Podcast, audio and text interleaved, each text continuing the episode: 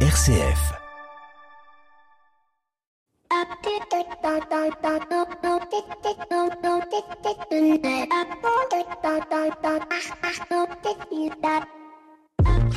Bonjour à toutes et à tous. Je dois vous avouer qu'en cette fin de saison, les idées pour ouvrir cette émission se font de plus en plus rares, non pas parce qu'il n'y a plus rien à dire, mais plutôt parce que c'est plus compliqué de trouver l'angle, le bon angle qui fera mouche, qui permettra de vous faire réagir, car contrairement à un article qui va entrer dans les détails d'une information de manière objective, un éditorial est le fruit d'une réflexion courte, étayée en partant d'un angle précis et donc globalement plus subjectif, mais qui permettra à l'auditeur que vous êtes ou au lecteur d'entamer lui-même une réflexion. Alors oui, on, ne peut pas être tout à fait d'accord avec un éditorialiste, mais c'est son job, ou plus précisément, c'est son why.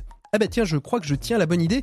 Et si je vous parlais du why, quid donc que le why, me direz-vous? Eh bien, le why, c'est pourquoi en anglais. C'est la raison d'être du travail que l'on fait, du pourquoi on le fait, du pourquoi on se lève. Par exemple, une amie euh, qui a un cabinet RH me disait, moi, mon why, c'est la rencontre, c'est rencontrer des personnes, les faire euh, rencontrer les entreprises, déceler leurs talents les plus cachés pour certains candidats et de les valoriser auprès de futurs recruteurs. Mais cela peut être aussi la raison d'être de l'entreprise elle-même.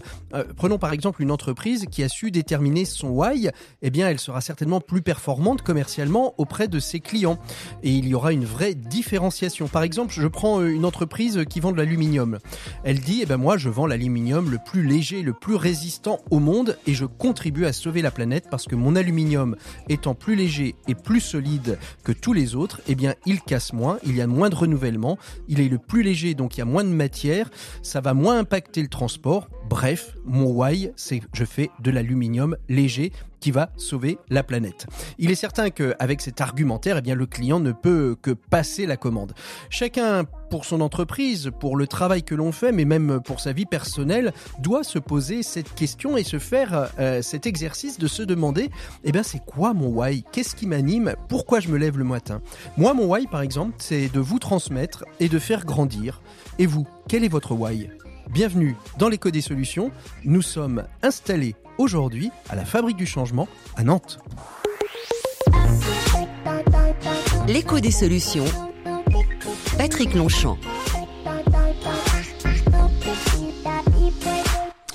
Voilà, bonjour à toutes et à tous, bienvenue dans l'écho des solutions ce samedi midi 12h-13h sur RCF et sur euh, d'autres supports euh, tels que le podcast ou d'autres antennes, qui sait. En tout cas, nous on est très très heureux de vous retrouver depuis le château de la Poterie sur les bords de l'Erdre à côté de Nantes euh, dans un lieu absolument merveilleux sur un événement qui s'appelle la Fabrique du Changement et que je remercie très chaleureusement de nous accueillir. Nous y étions déjà à peu près à la même période l'année dernière et cette semaine, eh bien, nous allons allons euh, évoquer avec euh, tous nos invités la question du travail. Le travail change, le travail est hybride, le travail est flexible. Comment les entreprises euh, s'organisent-elles aujourd'hui? Qui sont les entreprises qui les accompagnent? Comment on trouve du mobilier de qualité, confortable, qui permet à la fois l'efficience du travail et en même temps le confort et la convivialité? Autant de questions qu'on va poser à nos trois invités de cette fabrique du changement et particulièrement à Sacha Lopez qui est l'auteur d'un ouvrage qui s'appelle Guide de survie du management hybride aux éditions Pearson. Ce seront avec nos invités l'un des trois intervenants. On évoquera aussi avec notre invité éco euh, on va dire euh, la guerre, la tension euh, qui peut y avoir aussi dans le monde de l'économie sociale et solidaire. Jérôme Sadier ne sera notre invité éco d'ici quelques instants et on terminera cette émission en évoquant toujours une question d'emploi. Ça se passe du côté d'Aix-en-Provence, ça s'appelle les entreprises éphémères. Et ces entreprises, eh bien, elles vivent un vie ma vie à l'envers puisque ce sont les recruteurs qui seront à la place des demandeurs d'emploi.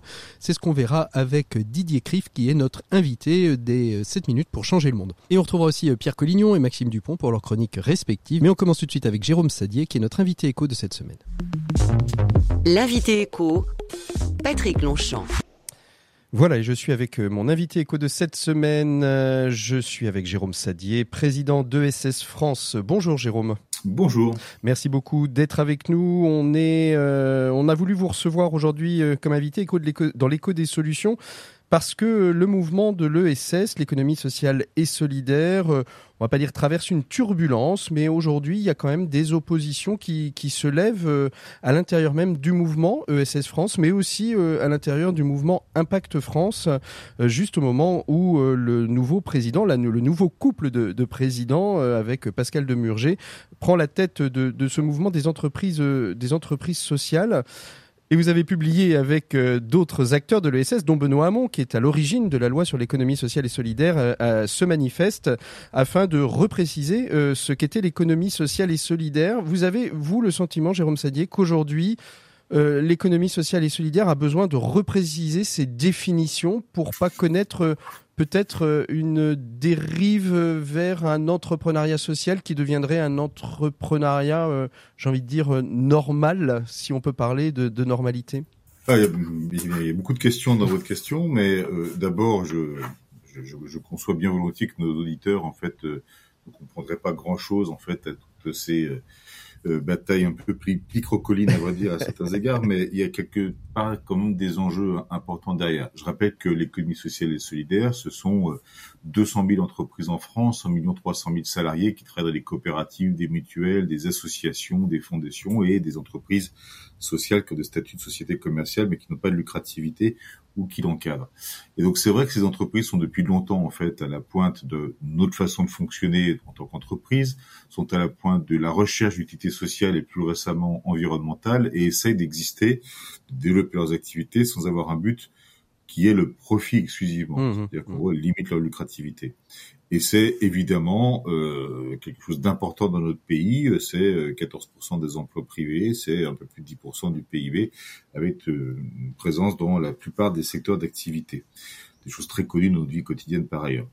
Il y a depuis maintenant euh, pas mal d'années un mouvement qui qu'on qualifie d'entrepreneuriat social, c'est-à-dire euh, des gens qui, en tant qu'entrepreneurs, c'est très très bien, essaient de résoudre des problèmes nouveaux euh, qui ne sont pas résolus. Alors c'est beaucoup le cas dans l'économie circulaire notamment, mais pas que, à vrai dire, dans la cohésion sociale aussi, dans la lutte contre le réchauffement climatique, des entrepreneurs sociaux, notamment beaucoup de jeunes qui cherchent à créer des, euh, des, activités via des, sociétés qui, qui se rattachent en fait au principe de l'économie sociale et solidaire, par leur non lucrativité notamment. C'est moins souvent des formes collectives comme des associations ou des mutuelles et des coopératives, c'est plus souvent des, des petits groupes de personnes. Donc ça les distingue un peu de l'économie sociale et solidaire, mais pour le reste, ils appartiennent à cette famille. Mais tout euh, ça, mais tout ça, tout ça semble un peu euh, brouiller les pistes parce que la, la, loi Pacte, avec tout, tout, tout ce qu'elle a apporté, tout ce qu'elle apporte aujourd'hui sur la, la définition de la raison d'être des entreprises, sur la possibilité d'être entreprise à mission, d'inscrire un, un, un, objectif euh, de mission à l'intérieur même avec son comité mission, vient brouiller un petit peu les pistes entre l'économie sociale et solidaire, les entreprises à impact, style, style ESUS et, et autres structures du, du même style, et les entreprises euh, traditionnelle. Et aujourd'hui, euh, vous essayez de, nous dire qu'il faut reclarifier un petit peu tout ça pour bien comprendre qui fait quoi? Mais je pense qu'il est utile que nos auditeurs comprennent qu'il y a deux façons d'y arriver. Euh, d'une part, il faut une avant-garde. Cette avant-garde, je pense que c'est l'économie sociale et solidaire parce qu'elle fonctionne depuis fort longtemps sur des principes qui, qui permettent de penser le temps long et qui permettent d'embarquer sans rechercher le profit absolument, qui peut brouiller pour le coup la définition même des activités qui permet d'embarquer les parties prenantes, c'est-à-dire ceux qui travaillent, ceux qui prennent des responsabilités, ceux qui veulent militer, ceux qui veulent agir concrètement au plus proche du territoire. Ça, c'est l'économie sociale et solidaire dans toutes ses formes. Et puis il y a un autre chemin à côté, qui est le chemin que prennent aujourd'hui hein, ce grand nombre d'entreprises, de plus en plus, que le mouvement Impact France entend fédérer, et c'est une très bonne chose, qui, sans rien changer alors fonctionnement d'entreprises conventionnelles, essayent de penser à leur impact et parfois de modifier la façon dont ils conçoivent leurs activités. Ce sont deux chemins qui sont parallèles, mais comme euh, il est dit dans, la physique que les parallèles peuvent se rejoindre un jour, il faut qu'on établisse ces passerelles. Et nous, on pense dans le SS qu'il faut qu'on travaille avec ces gens-là, mais dans la clarté, c'est-à-dire que nous, il faut qu'on réaffirme ce que nous sommes pour qu'on soit bien compris et que l'ESS est un champ d'engagement, un champ de transformation écologique et sociale qui est pour nous plus pertinent parce qu'il se dégage de la pression du capital et qui permet l'engagement des personnes et sur mmh. des sujets où cet engagement est fondamental, à vrai dire, pour que les choses se fassent. Et à côté de ça, il y a là d'autres d'autres voies pour faire. On va essayer de travailler ensemble. C'est dont nous avons voulu convenir à ce stade avec le mouvement Impact France et avec sa nouvelle coprésidence.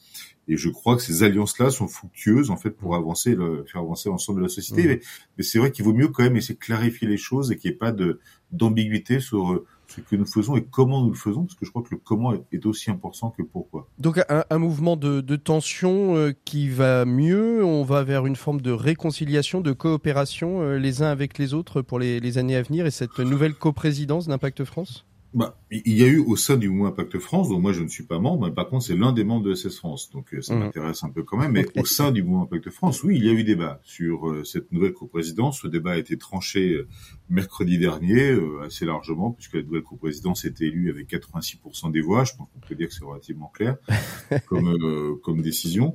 Donc moi, en tant que président de SS France, qui chapeaute l'ensemble de ces familles d'acteurs engagés dans le SS et parfois un peu à la marge. Euh, je me dois de rassembler tout le monde et c'était euh, le, l'objet d'initiatives que j'ai prises.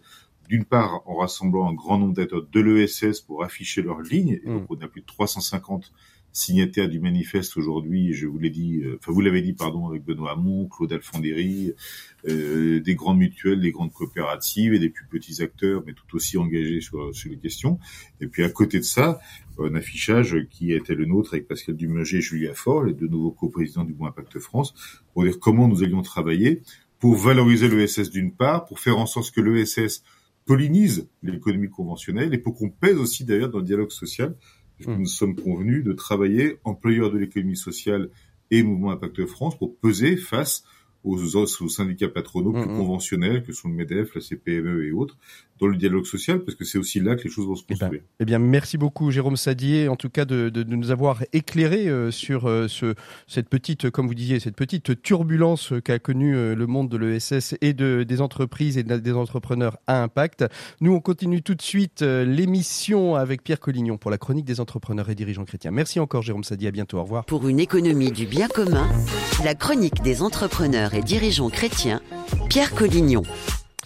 Et depuis le château de la Poterie où nous avons posé nos micros euh, pour cette émission, eh bien, j'ai le plaisir de retrouver Pierre Collignon. Bonjour Pierre. Bonjour Patrick. Alors aujourd'hui, nous sommes loin du monde de l'entreprise puisque vous voulez nous parler de vie éternelle.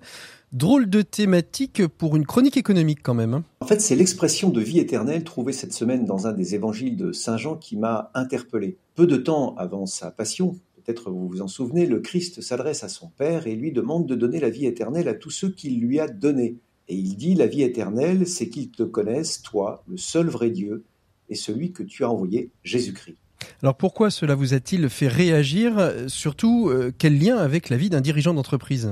Bon, allez, je, je reconnais que c'est un peu loin de nos sujets habituels, mais pas tant que ça. On associe souvent l'expression vie éternelle avec l'idée de vie après la mort. Or Jésus en donne ici un sens beaucoup plus vaste et il nous montre que quand on a une vraie relation avec Dieu, cette vie commence dès aujourd'hui. C'est une bonne nouvelle, non? Euh, absolument. Et, un dirigeant d'entreprise peut-il être uni à Dieu dans l'exercice quotidien de ses responsabilités? Bah, J'espère bien, Patrick, car si je comprends ce que nous dit l'apôtre Jean, la vie éternelle signifie la vie elle-même, la vraie vie, celle que nous voulons tous vivre ici et maintenant, celle qui ne peut être détruite par rien ni par personne. N'oublions pas que les premiers chrétiens se sont simplement appelés les vivants, oi zontes ils avaient trouvé ce que nous cherchons tous, la vie elle-même, la vie pleine et donc indestructible. Mais alors Pierre, qu'est-ce que c'est que la vraie vie pour un chef d'entreprise? Chacun peut bien sûr répondre à sa façon, mais pour nous, entrepreneurs et dirigeants chrétiens, ça commence par la recherche d'une unité intérieure dans notre existence de décideurs et de chrétiens. On ne peut pas être un chrétien dimanche et un salaud, pardon pour l'expression, au boulot. Donc pour cela, il faut prier. Et la prière est étroitement liée, je crois, à l'art de vivre selon l'Évangile. Elle nous tourne vers Dieu, elle nous invite à l'écouter et elle nous permet de lire à la lumière de la foi tout ce que nous sommes amenés à vivre. Alors vous voulez dire qu'à travers la prière, euh, vous vous sentez unifié, donc meilleur patron? C'est en tout cas, je le crois en tout cas, vraiment une formidable ressource au milieu des vicissitudes de la vie quotidienne. La parole de Dieu, l'évangile écouté et entendu dans la prière, vont résonner de mille façons lorsque je procède à un recrutement, que je lève des fonds pour mon entreprise, que je dirige mes équipes, etc. Dans le quotidien de nos vies, il est nécessaire de prier. Peu importe l'état d'âme ou de corps, l'élan ou le manque de courage, la prière est dite et elle me forge. Elle nous sculpte en dedans. J'aime bien cette expression. Et, et, elle me fait vivre une journée selon l'intention du Père qui agira efficacement sans qu'il m'appartienne de savoir comment. C'est déjà la vie éternelle. Souvenez-vous, la vie éternelle, c'est qu'ils te connaissent, toi, le seul vrai Dieu. Bien, Jésus montre ainsi que cette vie commence dès aujourd'hui quand on a une vraie relation avec Dieu. Merci Pierre Collignon pour cette petite parenthèse de spiritualité euh, au cœur de ce château de la poterie où nous avons posé nos micros. On va faire une pause musicale dans l'écho des solutions avant de retrouver tous nos invités pour évoquer euh, un sujet euh, tout aussi passionnant que celui que vous venez d'évoquer, qui est l'hybridation du travail. Comment est-ce que un manager et comment est-ce qu'on survit à un management hybride? Comment on installe des bureaux, le flexi-travail, comment ça s'organise dans les entreprises et qui les accompagne? Voilà le sujet que nous allons aborder d'ici quelques instants dans le dossier de l'écho des solutions. Alors je vous propose de rester à l'écoute d'RCF. Nous on continue donc en musique et on se retrouve tout de suite après.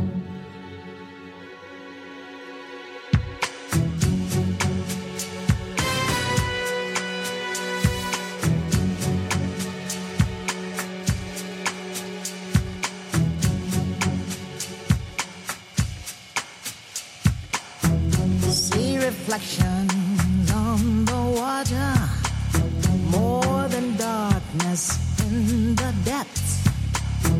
See him surface in every shadow. On the wind, I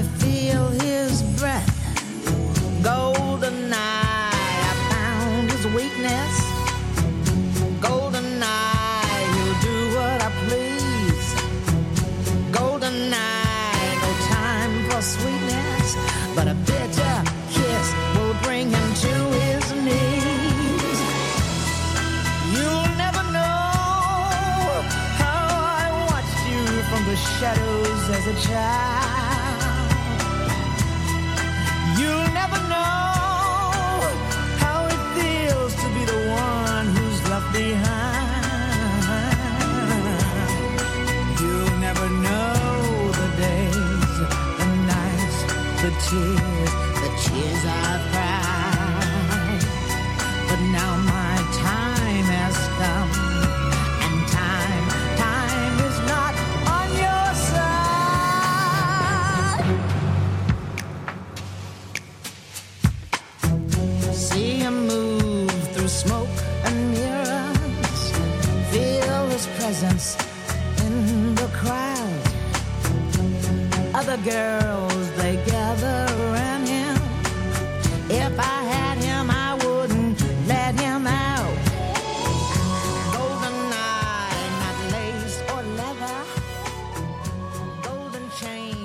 Semaine où Tina Turner nous a quittés, nous ne pouvions pas faire l'impasse sur une pause musicale qui lui soit dédiée. Et bien évidemment, nous avons choisi Golden Eyes puisqu'elle fut l'interprète, l'une des euh, de la vingtaine de chanteurs et de chanteuses qui ont interprété des génériques de James Bond. Golden Eyes, c'était euh, notre choix musical dans l'écho des solutions. Nous, on continue tout de suite euh, notre émission depuis le château de la poterie avec tous nos invités pour évoquer la question de l'hybridation et de la flexibilité du travail, entreprise, management, euh, immobilier et aménagement. C'est les questions que nous allons poser à tous nos invités. L'écho des solutions. Patrick Longchamp. Voilà, on est toujours au vert ici euh, au château de la Poterie euh, dans l'événement qui s'appelle la Fabrique du Changement, un événement qui se tient annuellement euh, sur les bords de l'Erdre à Nantes. Et cette année, eh bien, on va évoquer la question du travail, de la flexibilité du travail, de l'hybridation du travail, de comment aujourd'hui les entreprises s'emparent de cette question, comment des entreprises accompagnent ceux et celles qui veulent hybrider leur, leur travail, et puis euh, surtout comment euh, on va pouvoir aussi euh, manager tout ça. Bref, trois invités pour parler de, de, de tous ces sujets. Tout d'abord, Sarah Otmania, qui est à mes côtés, qui est chef de projet chez Equance sur la question justement de, de l'immobilier. Bonjour Sarah. Bonjour à tous. En face de moi, Emeline Rocacera, qui travaille chez West Bureau, une entreprise spécialisée dans l'aménagement et l'accompagnement des entreprises qui souhaitent se meubler quand elles changent de bureau, quand elles déménagent ou quand elles en construisent. Bonjour Emeline. Bonjour. Et puis à ma droite, Sacha Lopez, qui euh, lui euh, a produit un ouvrage chez Pearson, qui est un guide de survie pour l'hybridation du travail. 40 bonnes idées pour essayer de euh, donner aux managers un moyen de voilà, d'arriver à, à travailler ensemble avec ceux qui sont présents, ceux qui sont absents, ceux qui sont présents absents, etc. Bonjour Sacha. Bonjour. Vous l'avez pas écrit hein, tout seul, vous l'avez écrit à plusieurs mains et, et- et avec un dessinateur, euh, Marc Duguay en, en- en particulier. Alors on, on va, je vais commencer avec vous, euh, Sarah, parce que euh, c'est peut-être vous qui êtes au, au cœur même du, du sujet, puisque vous vous travaillez dans une entreprise, vous avez la responsabilité de l'immobilier dans une entreprise. Et le- les modes de travail euh, ont énormément évolué depuis euh, deux ans maintenant, depuis euh, la période du Covid, même si tout ça c'était déjà dans les tuyaux depuis un certain un certain nombre d'années. Qu'est-ce que ce- qu'est-ce que ça a engendré chez Equance dans euh, comme changement? Alors, il faut savoir déjà qu'E- qu'Equance, euh, c'est un regroupement d'entités euh, techniques, Eneo et Axima, euh, et notamment Bouygues Energy Service qui nous a rejoint début 2023. On, on est un métier de service euh, et d'énergie. Pour la partie hybridation du travail, certains métiers euh, peuvent y accéder, mais pas tous. Mhm. Les métiers techniques, euh, les métiers qui sont sur le terrain, eux, euh, c'est compliqué pour eux. Donc en fait, il faut vraiment qu'on regarde les métiers de nos collaborateurs, les métiers des antennes, pour pouvoir adapter l'environnement de travail à eux. Et Mhm. c'est ce qu'on fait nous au sein de la direction immobilière des Quants. Et lorsque vous vous avez vu euh, vous avez vu une évolution justement, est-ce que vous êtes obligé d'accélérer des processus euh, d'hybridation du travail, de flexibilité du travail depuis euh, ces deux dernières années? Alors non, pas d'accélération particulière parce que c'était déjà enclenché euh, au sein au sein du groupe et au sein euh, des équipes.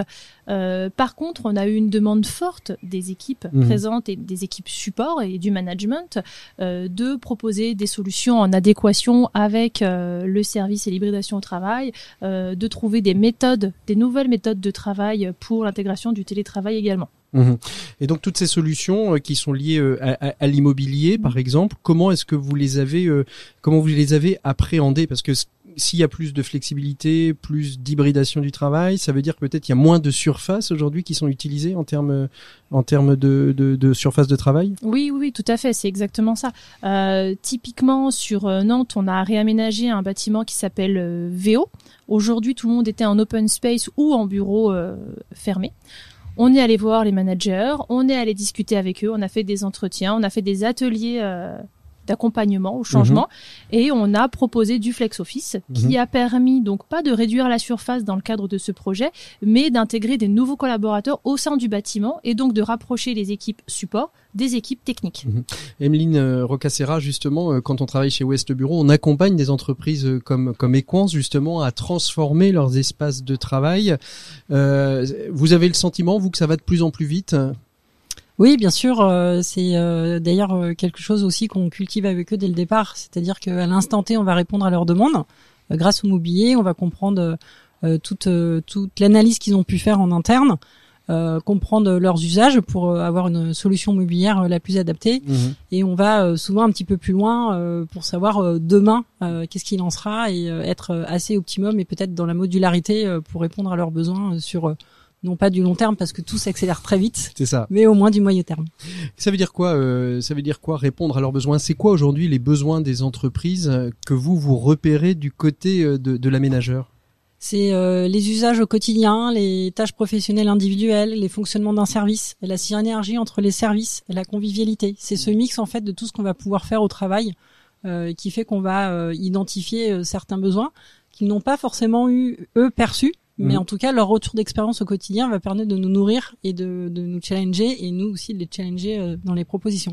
Sacha Lopez, euh, vous, vous venez de sortir un, un guide de survie dans l'hybridation du. Quand vous quand vous écoutez euh, en Alvan, hein, qui qui, euh, qui passe un peu dans les micros, mais c'est c'est ce qui fait le, le, le charme de, de de cette émission. Euh, Sacha Sacha Lopez, euh, justement, l'hybridation du travail, elle impose à la fois euh, donc des, des nouvelles manières d'habiter son lieu de travail et en même temps des nouvelles manières de manager. Euh, le manager. Comment est-ce qu'on peut on peut arriver à faire matcher à la fois euh, le lieu qui parfois n'est pas encore on posera peut-être la question euh, à, à Sarah, Sarah tout à l'heure, mais aujourd'hui, quand on travaille de chez soi, euh, on n'est pas forcément toujours dans des bonnes situations de, de confort. En tout cas, on n'a pas tout à fait le même mobilier que, que quand on est au bureau. Hein. Alors il y a plusieurs choses là-dedans. Un premier truc déjà, c'est quand même assez euh, marquant, c'est que c'est pour la première fois dans l'histoire de l'humanité, euh, l'entreprise, c'est pas forcément un lieu, quoi.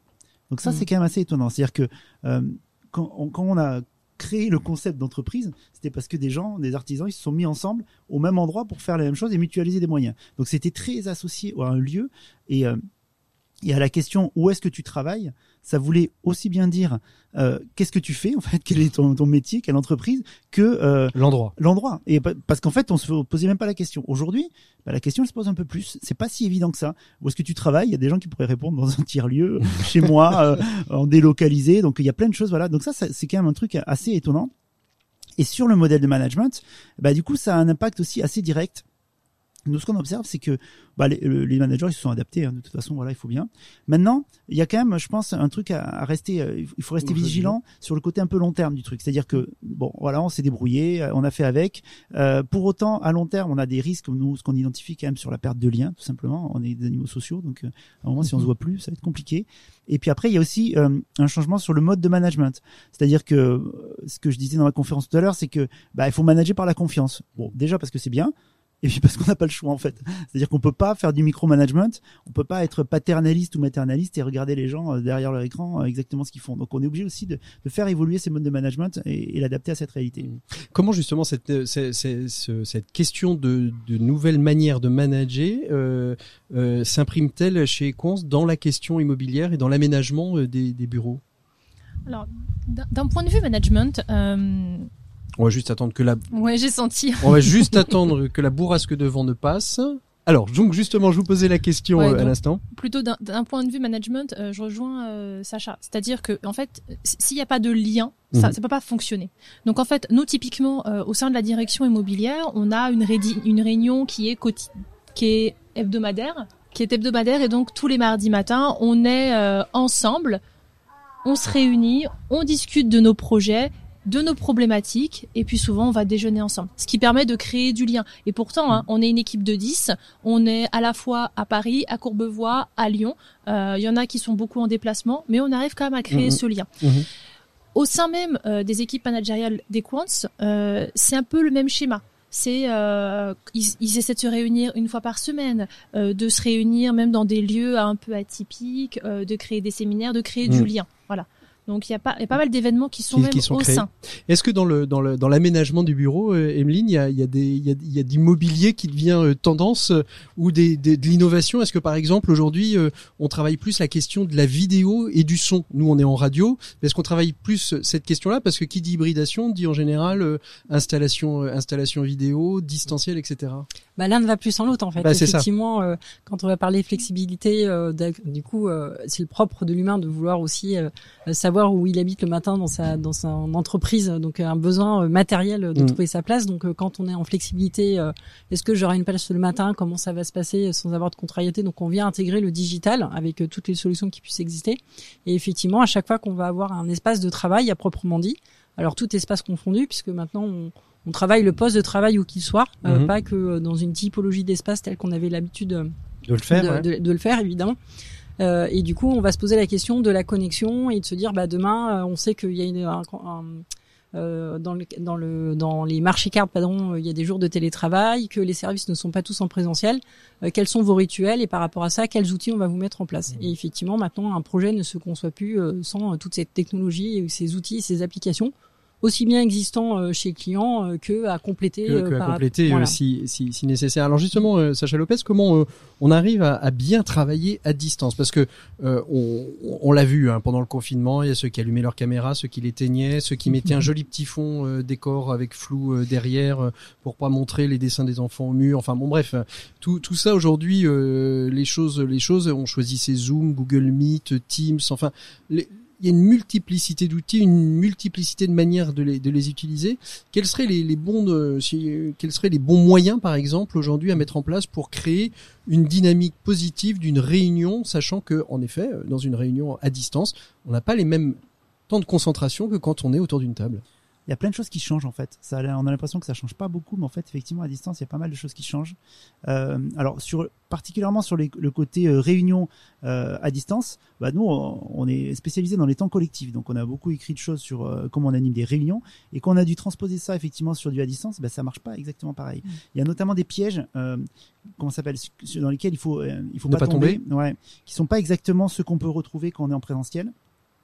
Euh, Il y a, euh, alors, il y, a un, il y a un phénomène notamment qui est intéressant qu'on vit tous, je pense, à distance. Ça s'appelle l'effet du passant. Euh, c'est euh, C'est-à-dire que à distance, vous avez certainement tous vécu ce moment où vous faites un appel à la cantonade et vous vivez un moment de solitude intense parce que personne ne répond. Ce qui, euh, si on devait transposer ça Dans une la- réunion? Ouais, c'est- c'est d'une violence terrible. C'est-à-dire, alors vous êtes d'accord?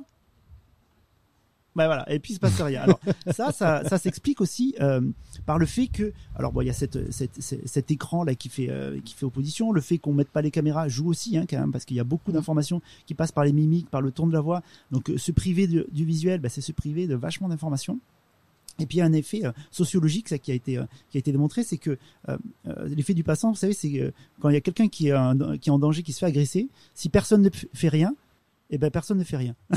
C'est-à-dire que on, on regarde et puis on se dit bon ben, personne ne dit rien, donc en Bon, fait je, on- je vais rien dire alors. Je vais- ça doit être- ça doit être normal, c'est peut-être des acteurs ou quoi. Bon, donc euh, d'ailleurs, euh, Il y en a qui embauchent des acteurs pour, pour, pour faire de la présentielle en non, et d'ailleurs, et d'ailleurs, quand vous faites, si vous faites agresser dans la rue et que personne ne réagit, il faut pas dire au secours, faut dire au secours, monsieur là-bas avec des lunettes ou madame avec des lunettes. Faut, faut Interpeller une personne en fait. Exactement, voilà. Ça. Parce que sinon, on se sent pas. Et donc c'est la même chose en réunion, Eh ben, c'est voilà. dire euh, qu'est-ce que tu en penses, euh, Yes. Robert, quitte à avoir pas un acteur mais un, complice, un compère comme on dit, euh, qui que qu'on va chercher en disant bon voilà, lui je sais qu'il a toujours quelque chose à dire, donc je vais plutôt chercher Alors, cette personne-là. Bon, Il y, a- il y a plein de leviers. Un, Ouais. un, c'en est, c'est celui-là, c'est-à-dire effectivement pas faire d'appel à la cantonade, parce que sinon c'est des moments de solitude intense.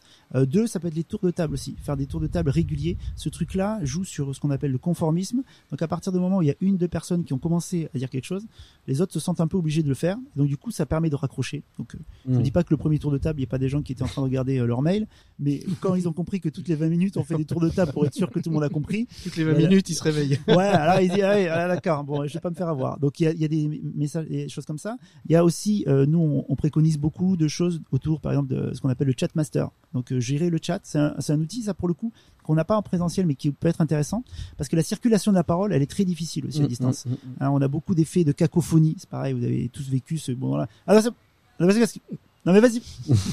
Non, toi d'abord.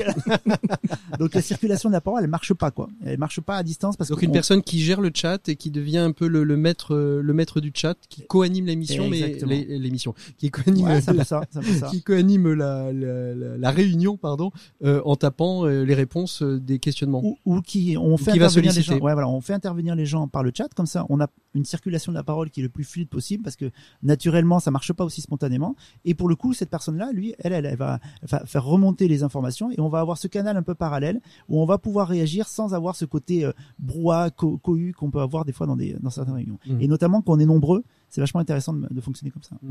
Sarah, justement, chez, chez Equance, la question euh, de, de ces réunions. Alors, vous êtes un, un grand groupe international, hein, on l'a pas dit, mais il y a 90, vous êtes de présents dans 20 pays, Oui, bien sûr, 90 000 on est- collaborateurs.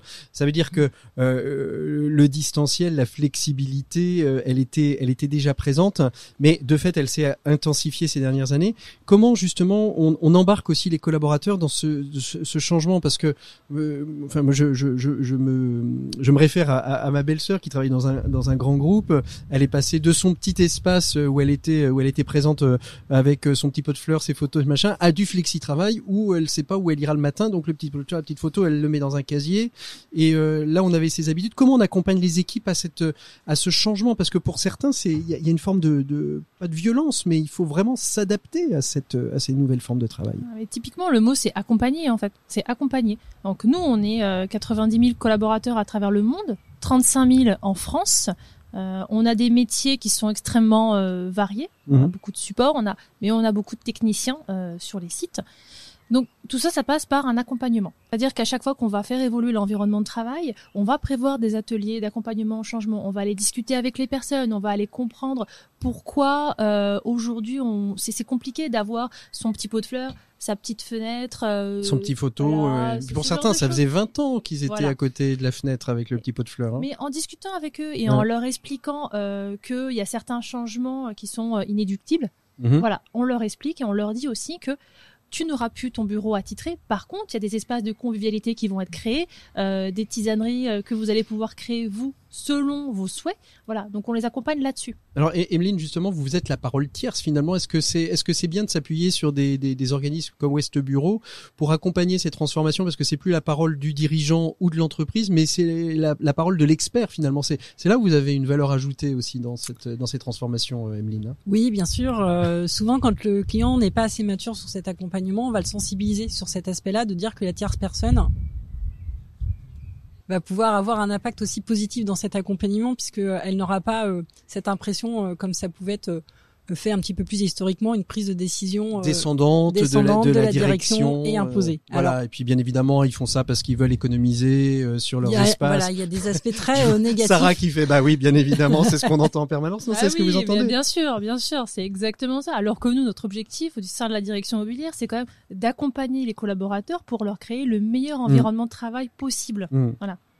Alors comment aujourd'hui, euh, Emeline, euh, on, on, on l'a pas- encore évoqué, mais on, l'a évoqué de manière assez indirecte tout à l'heure, en disant finalement on n'est pas installé de la même manière euh, chez soi qu'au bureau. Est-ce que vous, Sarah, vous, vous avez une attention particulière à ce que les aspects logistiques, parce que on- bon, il y a, y a la partie euh, on est on est mieux ou moins bien assis euh, au bureau ou, ou chez soi, mais il y a aussi la partie purement logistique, c'est-à-dire qui dit flexi-travail, il y a dit éloignement du, du lieu d'habitation, du, du lieu de travail. Ça veut dire aussi bah, créer des pos- potentialités de logement, de, de déplacement, etc. Est-ce que tout ça aussi c'est réfléchi euh, dans, dans la transformation euh, du travail, de la manière de travailler, et de la présence dans l'entreprise? Euh, Oui, tout à fait, tout à fait. Nous, typiquement, on a un collaborateur qui était basé à Paris euh, au sein de nos équipes. Il a souhaité déménager à Lyon. Il a déménagé à Lyon. Euh, il s'est installé dans un bâtiment du groupe à, pro- à proximité de Lyon. Alors ça, c'est ça, simplement. ça, ça, évidemment, euh, ça évidemment. Enfin, non mais c'est vrai. est- en c'est- fait, vous êtes un groupe, un grand voilà. groupe. Vous avez combien il y a combien 800 sites partout en France. C'est ça. Donc je veux dire, il y a, y a de l'espace. Qui dit 800 sites partout en France, ça veut dire que vous êtes aussi un peu en ruralité. Donc ça permet aussi aux gens d'aller habiter la campagne. Alors. Ah oui, oui, tout à fait. Euh, typiquement, on a des sites à Poitiers, mais on a des sites à Chasseneuil-du-Poitou. Mhm. Voilà, donc enfin, on, on a des sites partout en France. Partout. Ça, ça vous fait sourire, euh, Sacha? C'est euh, c'est quoi la ville? C'est Chasseneuil du Poitou. Ch- Chasseneuil. Chasseneuil du. Poitou. Chasseneuil du Poitou. Monde de Zeus. Ouais, ça, existe, ça existe. Ça existe, Chasseneuil du Poitou.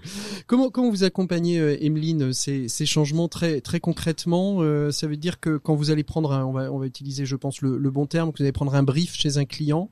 euh, quels sont les, les points d'attention euh, que, que, que vous portez euh, Comment vous l'accompagnez? Alors, il peut y avoir euh, différents points d'entrée. Euh, souvent, on va faire une réunion de cadrage aussi avec la direction, euh, jusqu'où elles veulent aller, euh, mettre un cadre de, alors la technicité immobilière aussi, euh, l'aspect financier bien évidemment. Donc tout à l'heure, on disait que c'est pas des décisions prises directement de la direction, mais un petit peu quand même. Mais on va mettre maintenant une liberté a- dans un cadre. C'est ça. À minima, il donne le budget.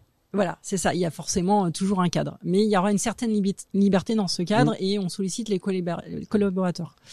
Et du coup, pour en revenir à la question Là, c'est comment vous les, peu comment vous les. Bah, accompagnez voilà, les accompagnez, tout simplement. Et euh, Quand vous du prenez coup, le on va mettre les curseurs. Mhm. Euh, nous, on va identifier à travers tout ce brief, parce que souvent, euh, bah, c'est comme une liste du, au Père Noël. Il y a Mhm. beaucoup de choses et qu'à un moment donné, il va falloir priori- prioriser.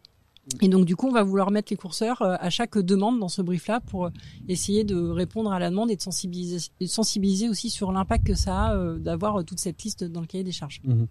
Sacha Lopez, comment euh, comment on pourrait qu'est-ce qu'on pourrait donner comme élément pour survivre justement euh, en tant que manager euh, et même en tant que collaborateur dans dans cette hybridation, cette flexibilité du travail pour bien travailler tous ensemble? On en a donné quelques pistes, mais je veux dire quelques quelques conseils, quelques piliers fondamentaux. Alors, je viens de me permettre de réagir. Ah mais réagissez à Chasseneuil du Poitou. Oui, tout à fait. Euh, J'aimerais bien savoir. J'en ai d'autres comme ça, hein, si vous souhaitez. hein. Non, mais déjà pour dire que euh, comment ça s'appelle euh, l'aménagement de l'espace, c'est le langage non verbal d'une organisation. Bon, ça c'est pas Ouais. moi qui l'ai dit, c'est quelqu'un de plutôt intelligent. Mais en tout cas, je trouve que ça c'est vrai, c'est-à-dire que euh, ça dit beaucoup de l'organisation en fait Mhm. l'aménagement. Et, euh, et et nous en tout cas, euh, le, un des dangers, on l'a dit, hein, qu'on identifie dans le management hybride, euh, c'est euh, la perte de lien, voilà, de pas être en lien avec les gens parce qu'on les voit plus. On les voit moins et on est des animaux sociaux, on a besoin d'être Mhm. en lien. hein.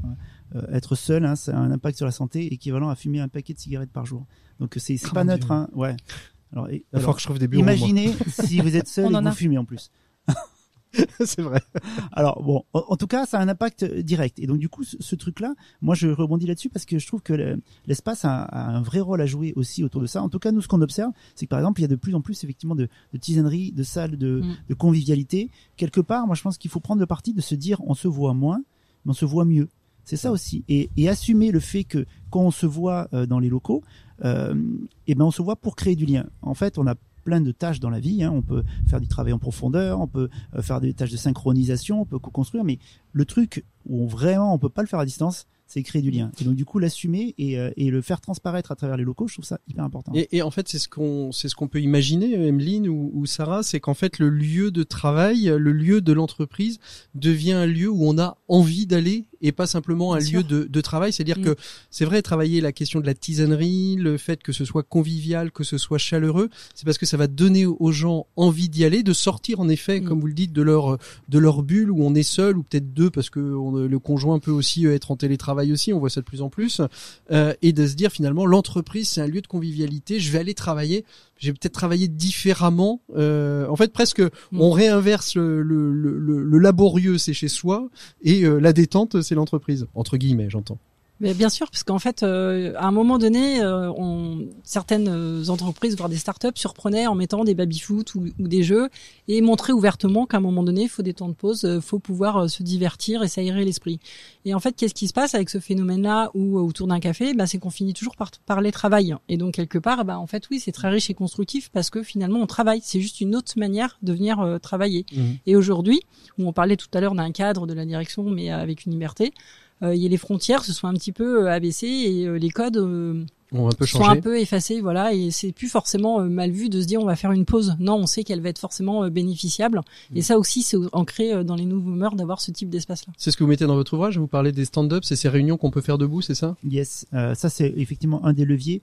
Euh, pareil, un des mantras finalement dans ce mode d'organisation, c'est euh, plus souvent, moins longtemps. C'est-à-dire que on va être amené à se voir plus souvent, mais moins longtemps parce que on a besoin de conserver ce lien. Donc ça vaut, par exemple, les managers qui vont, euh, pourquoi pas, utiliser une technique que l'on appelle le speed meeting, c'est-à-dire 7 minutes toutes les semaines où euh, ils vont euh, échanger euh, avec leurs collaborateurs pour notamment être en capacité à euh, identifier les signaux faibles Mhm. ce qui est quand même un sacré sujet euh, dans ce truc-là parce que on, on voit pas la personne donc quelqu'un qui est en détresse potentiellement euh, on va pas la croiser de la semaine et donc du coup on peut pas savoir. Donc créer ces points réguliers là c'est hyper important aussi pour conserver ce lien et puis euh, voilà. Et en mode collectif, euh, ce même principe du plus souvent moins longtemps, c'est euh, c'est le stand-up, c'est-à-dire une réunion debout de 15 minutes. Généralement, c'est le lundi matin, on peut faire ça quand on veut. C'est euh, soit en On est arrivant, encore en forme le lundi matin. On ça, peut est rester frais. 15 minutes debout. Bah, soit le matin en arrivant, soit avant d'aller manger, histoire qu'on ait envie que ça se termine. Et debout, parce que justement, au bout de 15 minutes, généralement, on n'est pas bien. Donc, euh, physiquement, on a envie que ça se termine. Chacun doit dire qu'est-ce que j'ai fait depuis le dernier stand-up, qu'est-ce que je vais faire jusqu'au prochain stand-up, quelles sont les difficultés que j'ai rencontrées? Mm. Ça permet de faire circuler l'information et de pas avoir un manager qui est goulot d'étranglement. Mhm. Parce que dans une organisation classique, tout le monde remonte au manager et c'est lui qui a toute l'information. Donc, du coup, le jour où il est pas là, on est un peu embêté. Euh, et là, donc, l'information circule librement. Et le fait d'institutionnaliser le, les difficultés qu'on rencontre, ça génère, en tout cas, nous, c'est ce qu'on a remarqué, beaucoup de solidarité aussi dans les équipes. On peut pas aider quelqu'un quand on sait pas qu'il a un problème, et donc là, du coup, euh, c'est extrêmement aidant aussi. Et finalement, c'est euh, euh, un- une accélération de quelque chose qu'on voyait déjà, c'est-à-dire de l'agilité, de l'autonomie, mais finalement, la, la réalité nous rattrape et nous oblige à aller encore un Mm. cran plus loin euh, sur ces modes de management-là. Sarah, quels, quels sont les alors 800 sites Ça veut dire qu'il faut que vous réaménagiez aujourd'hui les 800 sites pour en faire euh, des espaces conviviaux, collaboratifs. euh, Il y, a, y a un, un travail de fond là que, que vous avez réalisé chez Equance. Alors oui, et certains sites ont déjà été réaménagés directement par les directeurs d'agence selon leur volonté. Euh, il faut savoir que sur les 800 sites, on est à la fois locataire et propriétaire. Et euh, surtout, l'objectif de la direction immobilière, c'est de vérifier si il n'est pas possible de regrouper certains sites. Euh, donc à partir de là, en fonction des regroupements possibles ou pas, on va réaménager les locaux avec le nouvel environnement de travail. Mais toujours en adéquation avec le manager et les collaborateurs. C'est-à-dire que sur une agence euh, à Chasseneuil-du-Poitou, euh, Elle a été réaménagée ou pas celle-là oui, non, pas encore. Ah, pas encore. Bah, On s'y attelle, on s'y attelle. je, je trouvais que ça avançait pas trop. On s'y attelle. non, non, euh, il faut savoir que Equant, c'est vraiment un métier très technique. Oui. Euh, donc, on a beaucoup de bureaux d'études, des projeteurs euh, qui ont besoin d'un environnement de travail stable, euh, donc pas changer euh, tous les quatre matins. Donc, eux, ils sont principalement en open space. Ils ont euh, leur petit café, leurs petites photos. Hein. Euh, ils ont encore euh, leurs grands écrans parce que c'est Ouais. comme ça qu'ils travaillent aujourd'hui. Ouais. Mais on peut, euh, on- il y a des métiers où Il y a on des peut métiers le où faire. on peut arriver Voilà, à, à exactement. transformer. Et puis, on a beaucoup de managers au sein de, des comptes qui euh, n'acceptent pas d'avoir un Mm. bureau individuel. Donc, ils Mm. sont en open space avec les autres. Allez, le mot de la fin pour, pour vous, Emeline, c'est quoi les grandes tendances à venir? Parce que quand on est euh, aménageur, on doit euh, savoir anticiper un petit peu. Selon vous, c'est quoi les, les grandes tendances qui sont en train d'émerger? C'est une bonne question. Je vous demande pas de faire de la divination, mais qu'est-ce que vous percevez de l'endroit où vous êtes aujourd'hui? Euh, on essaye toujours de s'atteler à ces réponses-là. Il y a quand même un sujet euh, qui reste euh, et qui commence à s'ancrer. Là où à un moment donné, on a eu les open space, les bureaux fermés, qui avaient des tendances qui étaient beaucoup plus significatives. On- je trouve qu'aujourd'hui, ça reste mon avis personnel, mais on stagne sur ces notions de flexibilité, de travail hybride et autres. Et comme il y a plein de schémas, il y a plein de, de choses possibles qu'on n'a pas tout exploré, que tout évolue vite, je, je, je ne suis pas encore à la tendance d'après parce que je pense que celle-là euh, est tellement riche Mhm. euh, en fait qu'il faut encore l'explorer. Qu'il faut encore l'explorer. Exactement, et je pense que c'est une ère euh, qui n'a pas fini de se développer. Eh ben écoutez, on, avis, on- euh, on- on va voir tout ça. Merci à tous les trois. Je rappelle le, le livre de Sacha Lopez, Guide de survie au management hybride, 14 outils pour réinventer le travail aux éditions Pearson. Je l'ai entre les mains, je l'ai feuilleté et je suis prêt à le prêter ou à le vendre très très cher parce qu'il y a plein de bons conseils à l'intérieur. Euh, vous pouvez d'ailleurs euh, vous l'acheter moins cher en l'achetant directement chez votre libraire. Voilà, merci beaucoup à tous les trois d'avoir été présents. Nous, on continue tout de suite avec Maxime Dupont pour sa chronique Un Max Déco. Et tout de suite après, on retrouvera Didier Krief pour parler des entreprises éphémères et du Vimavi, recruteur demandeur d'emploi.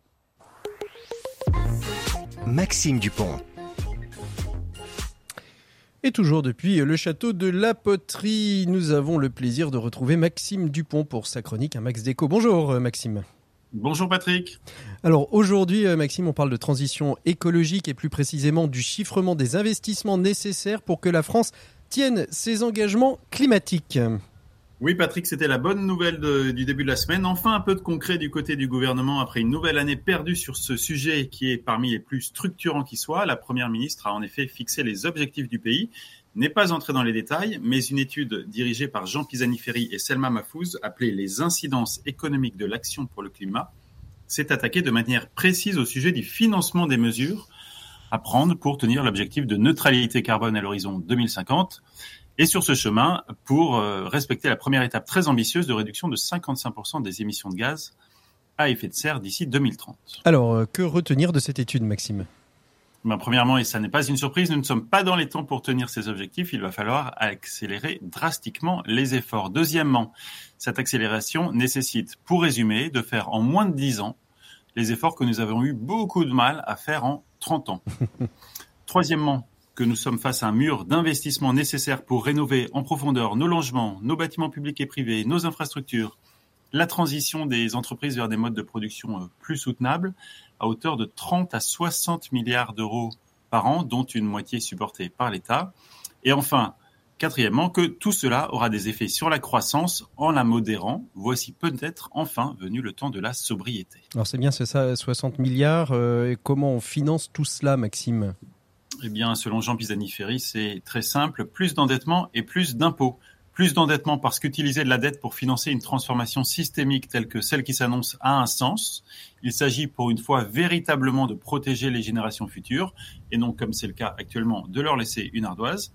Et puis, euh, plus d'impôts parce que c'est le grand impensé des politiques publiques, cette injustice fondamentale qui fait que le mode de vie des plus aisés a des conséquences dramatiques sur celui des moins aisés à l'échelle du monde, bien sûr, entre le monde occidental et les pays développants, mais aussi à l'échelle d'un pays où l'empreinte en France des 10% des ménages les plus aisés est trois fois supérieure à celle des 10% les moins favorisés. Et peut-être qu'il faudra penser ça aussi au niveau des territoires, parce qu'on a des territoires pauvres et des, des Mm. territoires riches. On va peut-être peut-être plus euh, imposer euh, les territoires riches plutôt que les territoires pauvres. Bref, il s'agit donc de mettre euh, à contribution les plus aisés uniquement?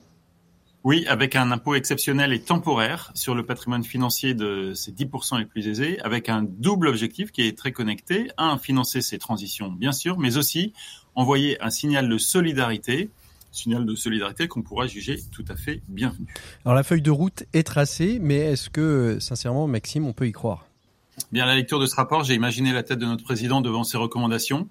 Des investissements maintenant sans retour sur investissement immédiat, plus d'impôts pour les plus riches et moins de croissance pour tous. Et je me suis dit que cela ne passerait jamais. Eh bien, cela n'a pas traîné. Moins de 24 heures plus tard, le lendemain de la révélation de ce rapport, le gouvernement a immédiatement exclu toute augmentation de la dette et toute hausse des impôts. L'optimisme n'aura pas duré. Après nous le déluge, c'est bon, nous y revoilà. Merci beaucoup Maxime, on se retrouve nous la semaine prochaine. D'ici là, portez-vous bien. Nous, on continue avec nos 7 minutes pour changer le monde. On retrouve Didier Krief, cofondateur des entreprises éphémères. Il va faire vivre un vie ma vie un peu spécial puisqu'il va mettre des recruteurs à la place de demandeurs d'emploi pour qu'ils puissent expérimenter ce qui se passe de l'autre côté du bureau. 7 minutes pour changer le monde. L'écho des solutions. Voilà, je suis avec Didier Krief, euh, qui est l'un des cofondateurs euh, des entreprises éphémères. Bonjour Didier. Bonjour Patrick. Merci beaucoup euh, d'être avec nous dans nos 7 minutes pour changer le monde. Avec vous, on va évoquer les, les, les entreprises éphémères.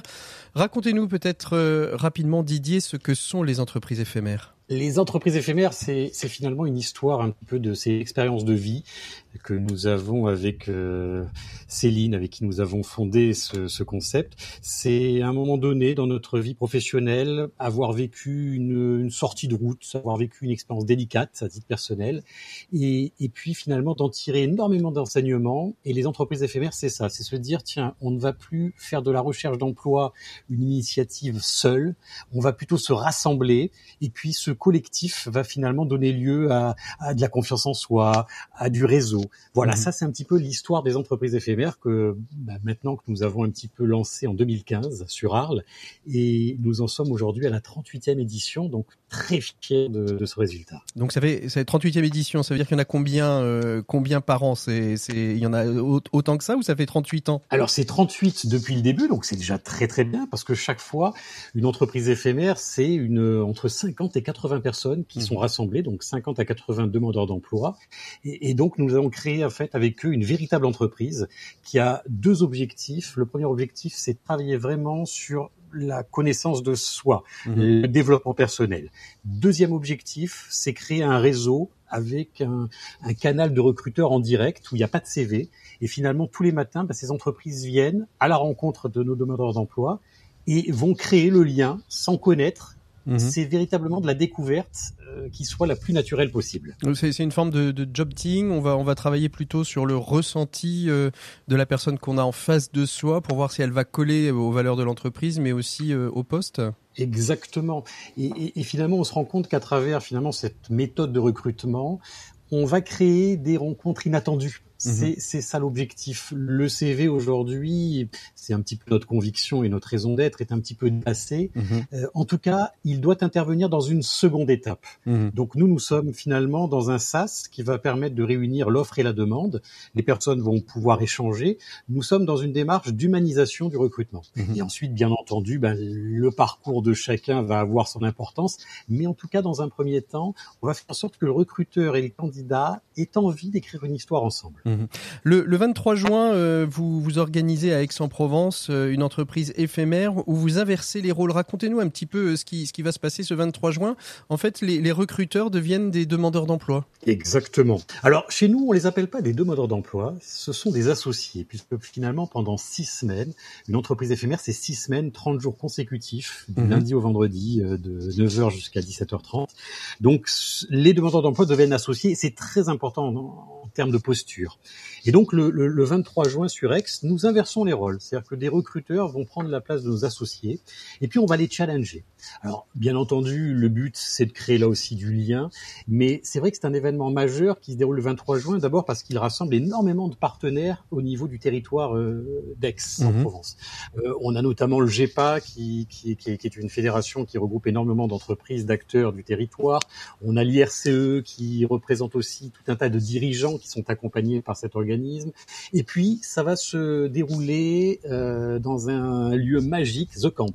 Mmh. Euh, sur Aix et animé par euh, Leila Mario euh, et on va donner finalement pendant toute une matinée une autre dimension, un autre regard sur le recrutement et finalement sur la perception des entreprises. Une fois de plus, ça, le, le, but c'est que les mondes se rejoignent et ne fassent qu'un et puis qu'on ait envie ben, de, de, collaborer, de d'écrire de belles histoires ensemble. C'est la, première, la première fois que vous vous inversez ces rôles-là ou pas? Ça fait partie d'un rituel que mmh. nous avons dans les entreprises éphémères.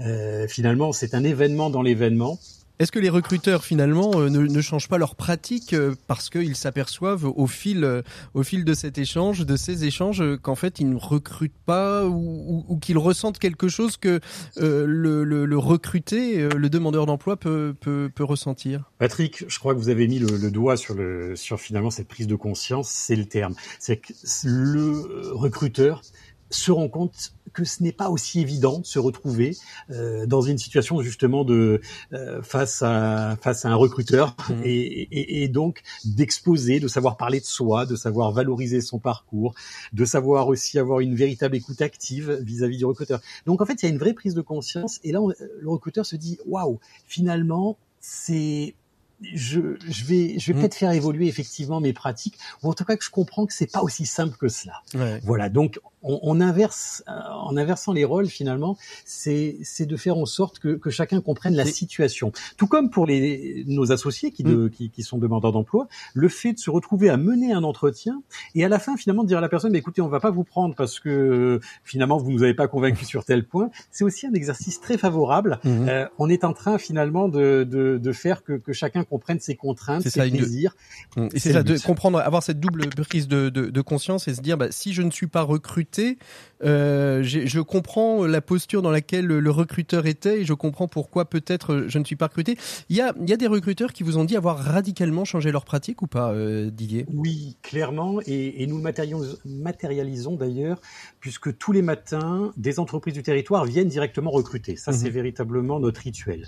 Et, et nous, c'est un petit peu ce qu'on appelle les bonnes entreprises. Alors, la bonne entreprise, c'est quoi dans les entreprises éphémères?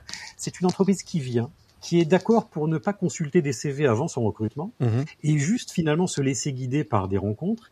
Et surtout, c'est une entreprise qui, pour chaque entretien qu'elle va passer avec un candidat, va nous faire un retour précis sur les raisons euh, de je prends ce candidat ou je ne le prends pas. Mhm. Ce qui va nous permettre, nous, coachs des entreprises éphémères, de monter en compétence les personnes et surtout bah, de les faire évoluer Mhm. dans leur prise de position lors d'un entretien. Parce que finalement, un des facteurs les plus complexes pour un demandeur d'emploi, c'est lorsqu'on lui dit non, Mhm. et, et encore quand on lui répond, il en est ravi, mais qu'on lui dit non et qu'on ne lui explique pas pour quelle raison On lui on ne l'a pas retenu. Mhm. Voilà. Quel Donc, est le taux de retour à l'emploi des des entreprises éphémères tous, tous vos associés euh, retrouvent, euh, retrouvent un emploi au bout de ces six semaines? C'est tous nos associés vont finalement 100% vont, vont acquérir des compétences, Mhm. une envie. Un, un véritable savoir-être. Ça, c'est une évidence parce qu'on travaille beaucoup du développement personnel. On va leur faire vivre pendant toute une journée euh, des rencontres avec des sportifs de haut niveau, des acteurs de théâtre, euh, avec toujours le même but de créer un déclic. Mhm. Et ensuite, d'un point de vue très factuel, il y a 65% à 6 mois des personnes qui ont retrouvé un emploi pérenne. Mhm. Donc, ce qui est quand même très significatif sur ce genre de dispositif. Allez, on donne rendez-vous à ceux qui nous écoutent euh, du côté d'Aix, Marseille, et je pense à mes amis de Radio Dialogue euh, qui nous écoutent très certainement. Vous pouvez vous rendre le 23 juin à Aix-en-Provence euh, si vous le voulez. Hein, c'est ouvert à tout le monde. Alors, c'est ouvert à tout le monde et, et nous commençons ben, dès la semaine prochaine, le, donc le 30 mai. Alors, c'est un dispositif qui est financé par euh, Pôle Emploi, justement, dans le Mhm. cadre de l'innovation liée au, euh, au retour à l'emploi. Et donc, des, même des candidats, Mhm. euh, je m'adresse aux candidats là, De- qui souhaiteraient finalement ben, nous rejoindre. Deux solutions, soit par notre site internet entreprise éphémère, très facile à trouver, soit directement en agence Pôle Mhm. emploi. Et donc, tous les... euh, Toutes les tous les conseillers pourront finalement les guider et, et leur faciliter la tâche. Et puis, ben, pour les entreprises finalement qui souhaitent recruter différemment, c'est le même principe. Entreprise éphémère, notre site. Et là, ben, il y a un calendrier où les personnes pourront s'inscrire pour le 23 euh, juin pour ce Vie ma vie, mais également pour toutes les matinées. Merci beaucoup Didier Kriev d'avoir été notre invité de ces 7 minutes pour changer le monde. Nous, on se retrouve euh, la semaine prochaine pour une prochaine émission de l'écho des solutions. D'ici là, portez-vous toutes et tous très très bien. Euh, vous pouvez nous retrouver bien évidemment euh, en podcast en différé pour ceux et celles qui le souhaitent et qui aiment écouter l'écho des solutions à un autre moment que de 12h à 13h sur RCF. On vous souhaite à toutes et à tous un très très bon week-end. À très bientôt. Au revoir.